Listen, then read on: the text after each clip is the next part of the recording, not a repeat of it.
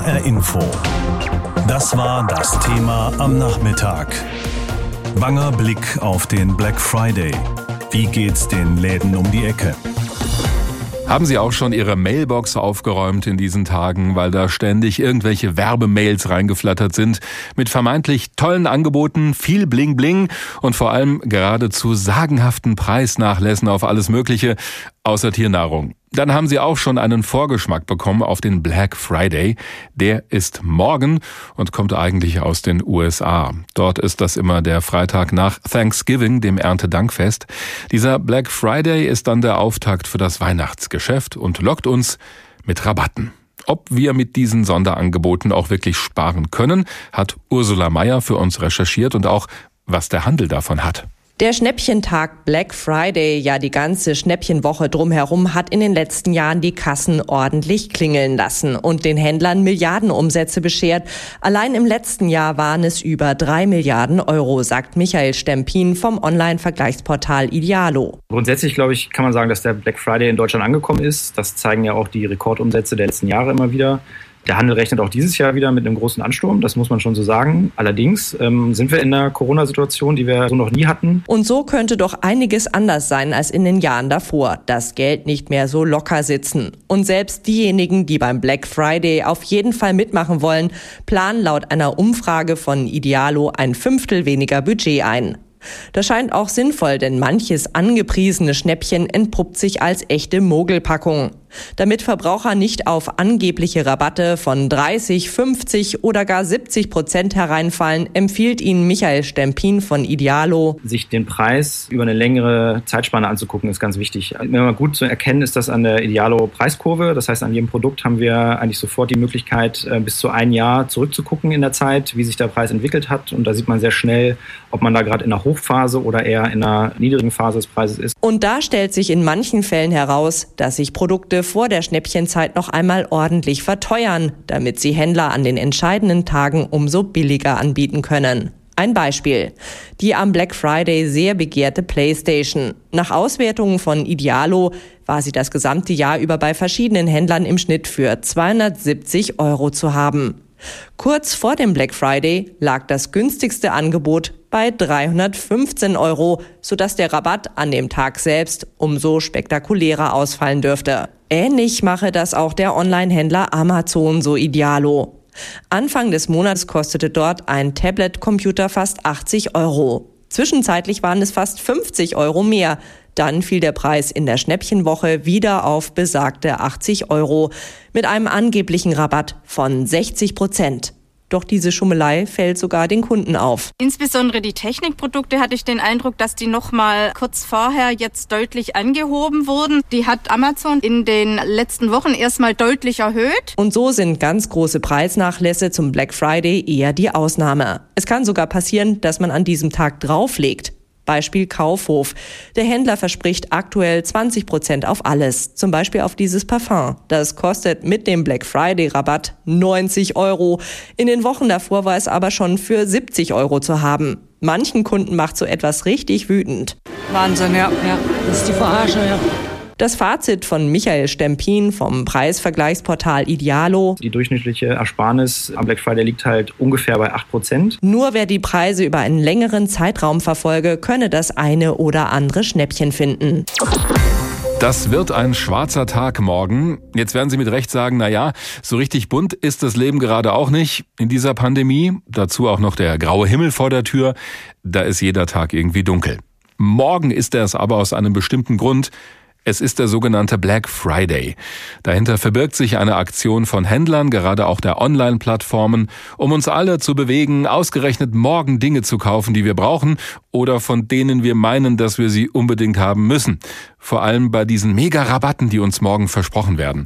Auf welche Stimmung bei den Händlern diese Aktion trifft und auf welches Konsumklima insgesamt, das zeigt Bianca von der Au.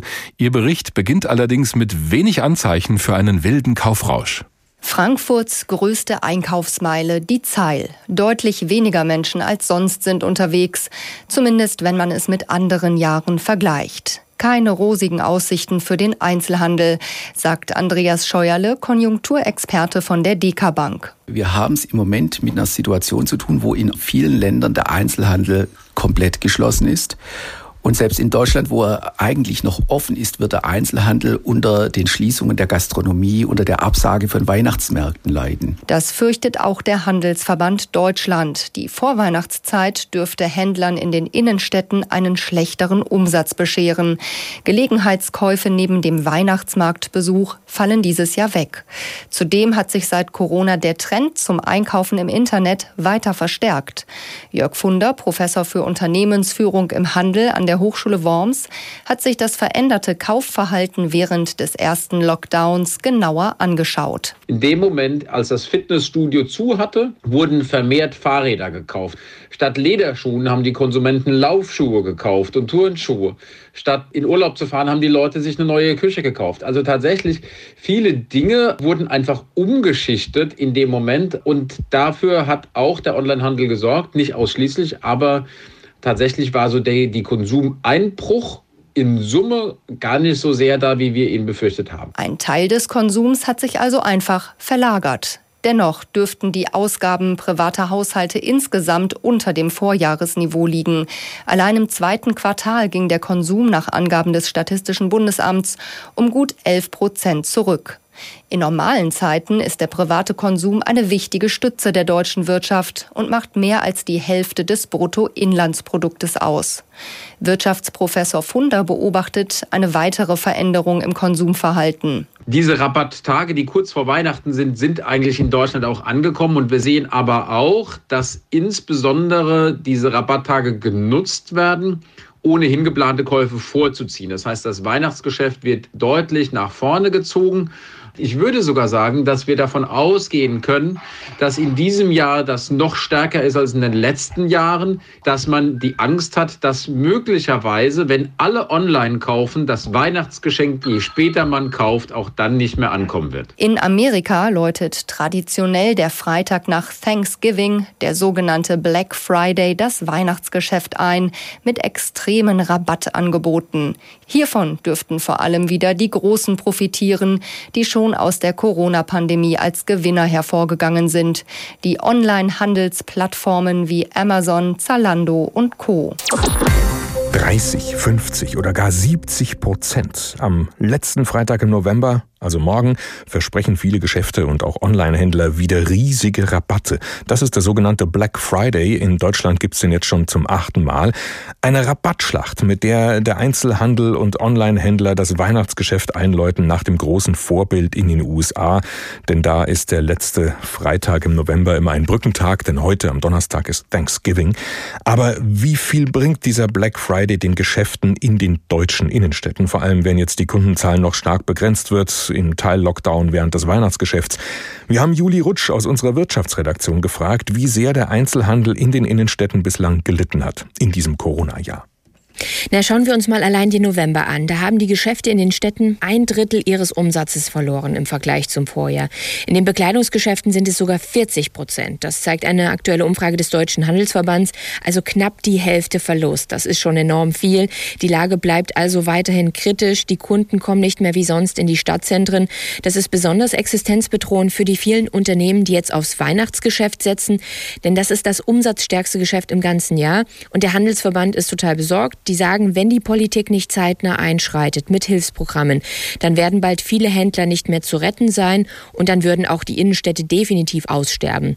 Besser geht es hingegen den Baumärkten oder auch den Möbel- und Lebensmittelgeschäften, also allen Händlern, die dafür sorgen, dass sich die Kunden das Zuhause verschönern können, denn das ist den meisten im Moment am wichtigsten und das spürt eben auch der Handel. Bundeswirtschaftsminister Peter Altmaier von der CDU sind diese Probleme bewusst. Er hat heute in einem Interview mit der Bildzeitung an uns alle appelliert und es wörtlich eine patriotische Aufgabe genannt, den Einzelhandel zu erhalten. Und er wünsche sich mehr verkaufsoffene Sonntage auch im kommenden Jahr, damit das wieder reingeholt werden kann, seiner Meinung nach. Auch die FDP fordert das ja im Grunde. Noch einmal unsere Redakteurin Julie Rutsch darüber, ob das mehr ist als nur bloße Lippenbekenntnisse. Das ist an sich genau die Forderung, die der Handelsverband ja schon seit Jahren fordert, nämlich das Sonntagsgeschäft zu ermöglichen. Jetzt einerseits, um den Kundenverkehr zu entzerren und die Hygienevorschriften besser einhalten zu können und andererseits auch für die Zeit nach Corona, dass man dann eben mit Events die Kunden wieder in die Innenstädte lockt. Dafür bräuchte es eben eine rechtliche Absicherung, die gibt es im Moment nicht. Das legen die Länder einzeln fest und deswegen sagt der Handel, naja, also die Aussage des Bundeswirtschaftsministers, das bringt uns jetzt keine wirkliche Erleichterung, denn bisher ist es so, dass die verkaufsoffenen Sonntage im letzten Moment immer wieder von der Gewerkschaft Verdi vor Gericht gekippt werden. Und Verdi wird sich auch weiterhin dafür einsetzen, dass die Geschäfte an den Sonntagen zubleiben. Die sagen nämlich, es bringe dem Handel gar nicht mehr Einnahmen. Die Geschäfte haben außerdem die Freiheit, von Montag 0 Uhr bis Samstag 24 Uhr zu öffnen. Das würde ausreichen. Er braucht es jetzt nicht auch noch den Sonntag. Und auch in Zeiten von Corona bringe es ja wirklich keine Entlastung, weil es gibt ja im Moment eh nicht viele Kundenströme, die man jetzt entzerren müsste. Den Black Friday gibt's jetzt morgen bei uns zum achten Mal. Juli Rutsch hat auch recherchiert, ob er dem stationären Einzelhandel, also wirklich den Läden in den Städten, überhaupt irgendwas bringt. Es ist deutlich zu erkennen, dass der Black Friday als großer Rabatttag in Deutschland angekommen ist. Das zeigt auch eine aktuelle Umfrage des Handelsverbandes. Die zeigt, 94 Prozent kennen den Black Friday und 34 Prozent nutzen ihn auch definitiv, um einzukaufen. In diesem Jahr geht man auch davon aus, dass der Umsatz zum Black Friday und auch zum Cyber Monday bei knapp 4 Milliarden Euro liegen wird. Das ist eine Steigerung um 8 Prozent zum Vorjahr. Da ist das Online-Geschäft aber schon mit eingerechnet. Denn wirklich trennen vom stationären Einzelhandel kann man das nur ganz schwer. Aber man sieht, dass in den letzten Jahren immer mehr Geschäfte in den Innenstädten auf Black Friday setzen. Also er hat sich im stationären Geschäft seinen festen Platz erobert. Aber in diesem Jahr wird er für die Geschäfte in den Innenstädten nicht wirklich viel ausrichten können, weil die Kunden einfach wegbleiben aus Angst vor Ansteckung.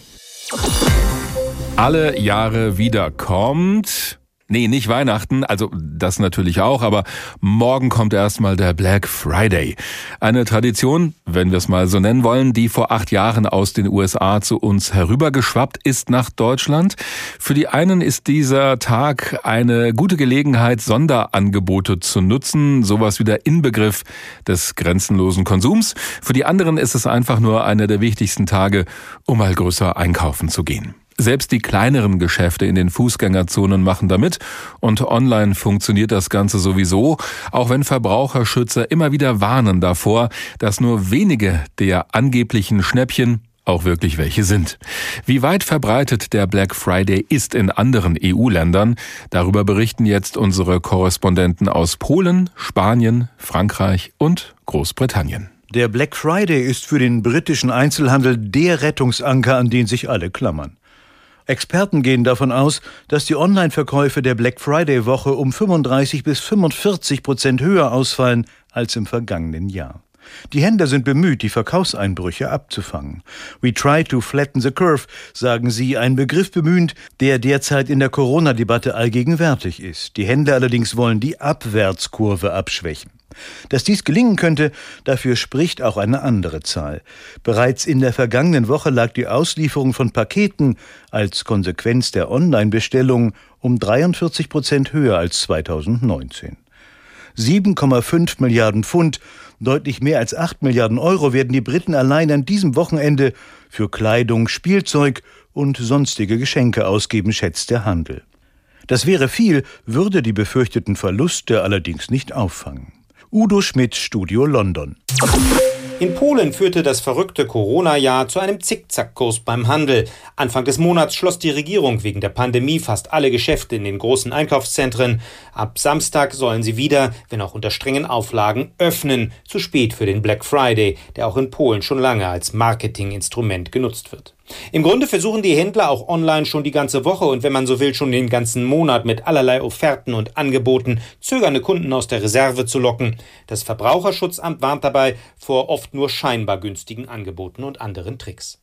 Retten lässt sich das Geschäft dieses Jahr wohl so oder so nicht mehr. Zwar lagen die Einzelhandelsumsätze noch im September deutlich über dem Vorjahresniveau, aber bereits im Oktober mit der zweiten Corona-Welle lagen die Umsätze wieder deutlich unter 2019. Das dürfte sich im laufenden Monat noch verschärfen. Jan Palukat aus Warschau.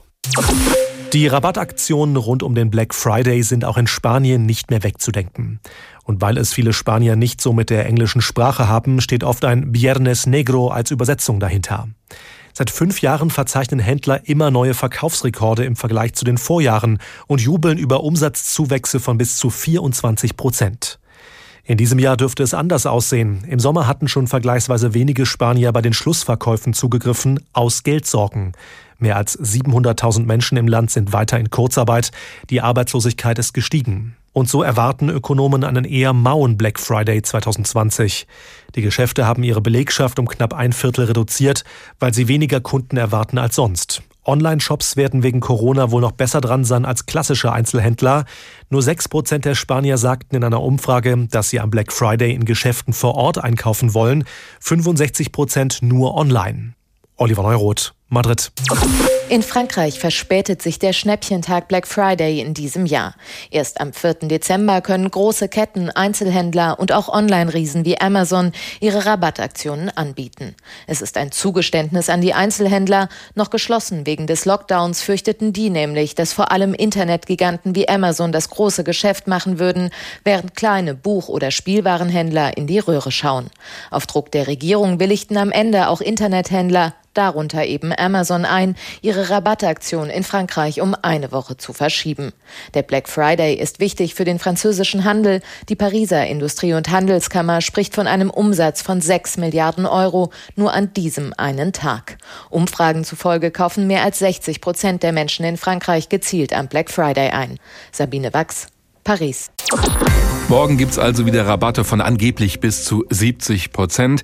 Viele Leute werden aber gar keine Lust haben, in diesem Jahr wie wild Geld auszugeben, mitten in der Corona-Pandemie. Aber wenn sie dann schon einkaufen, dann machen sie das meistens über das Internet. Das zeigen die Statistiken. Und auch das ist eine Folge dieser Pandemie. Die Leute bleiben halt lieber mal zu Hause. Das wiederum macht es für die Ladengeschäfte schwieriger. Für die wird das vielleicht wirklich ein schwarzer Freitag. Welche Alternativen es gibt für die Händler, darum kümmert sich Heike Scholz. Sie beschäftigt sich mit dem Thema Innovation und berät auch den stationären Handel, wie das ja immer genannt wird. Wir haben vor der Sendung miteinander gesprochen. Frau Scholz, kann ein Laden überhaupt noch überleben, wenn der seine Waren nur vor Ort verkauft und nicht im Internet? Nein. Die Frage ist immer etwas schwierig, weil den Händler schlechthin gibt es ja nicht. Wir sehen im Handel ja eine sehr heterogene Struktur von sehr großen Handelsunternehmen bis hin zu kleinen inhabergeführten Geschäften. Und in dieser Bandbreite bewegen sich natürlich auch die Möglichkeiten und auch die Risiken. Dann nehmen wir mal das inhabergeführte Geschäft, also das, was wir in der Fußgängerzone halt haben. Was ist mit dem? Kleine inhabergeführte Geschäft hat eine Chance, sofern es lokal vor Ort eine sehr gute Kundenbindung hat. Dann kann es tatsächlich ohne einen Online- oder einen eigenen Shop funktionieren, ist aber tatsächlich eine Gratwanderung, was Corona gerade zeigt, ist, wenn kein guter Kontakt, vielleicht auch über digitale Medien, zu den eigenen Kunden besteht, steht man halt bei geschlossenen Türen ganz schnell im Regen als Händler. Wenn ich das zusammenfasse, heißt das, das kann noch funktionieren, aber Sie würden nicht dazu raten sich da komplett rauszuhalten aus dem Online-Geschäft. Na, um Gottes Willen. Also nach 30 Jahren Internet sollte jeder bis jetzt dann doch verstanden haben, dass man sich das zumindest angucken muss und gucken muss, wo die eigenen Chancen da drin liegen.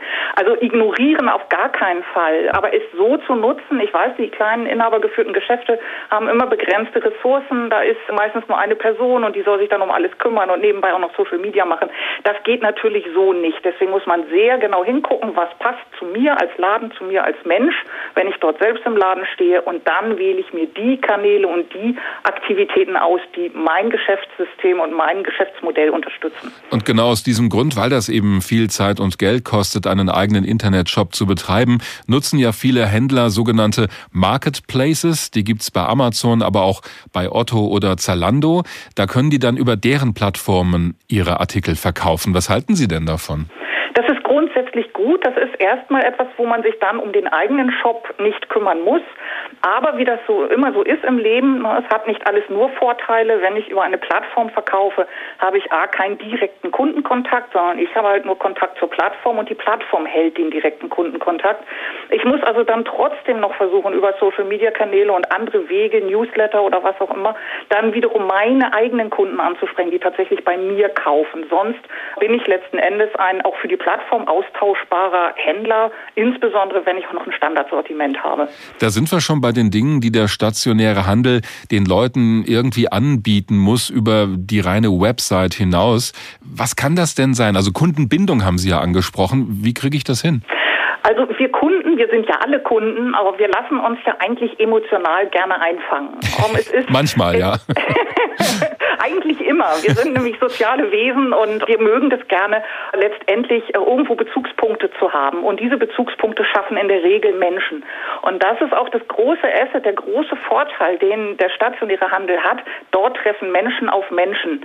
Und das muss man natürlich ausbauen und weiterführen und tatsächlich dafür sorgen, dass die Menschen gerne zu mir kommen. Nicht für einen Bedarfskauf. Ich brauche jetzt ein paar braune Schuhe. Nicht dafür kommen die Menschen, sondern kommen sie natürlich auch. Aber ich muss es schaffen als Händler, dass die Menschen wirklich vom Sofa aufstehen, nicht online kaufen und sagen, nein, ich gehe in diesen Laden, weil dort macht mir das Einkaufen Spaß. Und das ist ja gerade sehr schwierig, weil viele eben gerade nicht rausgehen und wenn, dann halt nur mit Maske. Das macht diesen Aspekt wahrscheinlich sehr schwierig im Moment. Ja, im Moment ist es natürlich doppelt schwer. Also die Hürde muss man jetzt noch mal extra nehmen, weil nun auch das Shoppen, also Shoppen ist für viele Menschen ja auch ein Teil der Freizeitgestaltung und äh, es macht nicht so viel Spaß im Moment. Also dieses Spaßmoment ist natürlich ein bisschen weg. Wer aber treue Kunden hat, wird es immer schaffen, dass die trotzdem kommen. Nun hat nicht jeder nur 100% treue Kunden, hm. sondern es gibt immer einen Teil, einen Teil, der ist so mitteltreu und dann gibt es die ganz untreuen, die kommen nur, wenn Sonderangebot da ist. Also das ist aber Schicksal eines Händlers, egal ob on oder offline. Ja, damit haben alle zu kämpfen eigentlich. Eben so ist es eben, so sind wir Kunden nun mal. Ähm, und nichtsdestotrotz muss man jetzt natürlich noch mehr schaffen, den Kontakt zu halten. Und wenn die Menschen ungern jetzt zu mir kommen, dann muss ich eben erst recht die digitalen Kanäle nutzen, um ihnen trotzdem zu sagen, ich bin noch da. Ich sage allen Händlern immer, gehen Sie dorthin, wo Ihre Kunden sind. Und natürlich, je nach meiner eigenen Zielgruppe, die ich haben möchte für mein Geschäft, gehe ich eben zu Instagram, zu Facebook oder setze Newsletter auf. Das ist immer so die direkteste digitale Kommunikation. Und dort erreiche ich meine Kunden wirklich sehr direkt, ohne Streuverluste, die ich natürlich in den Social-Media-Kanälen habe. HR Info. Das Thema. Wer es hört, hat mehr zu sagen.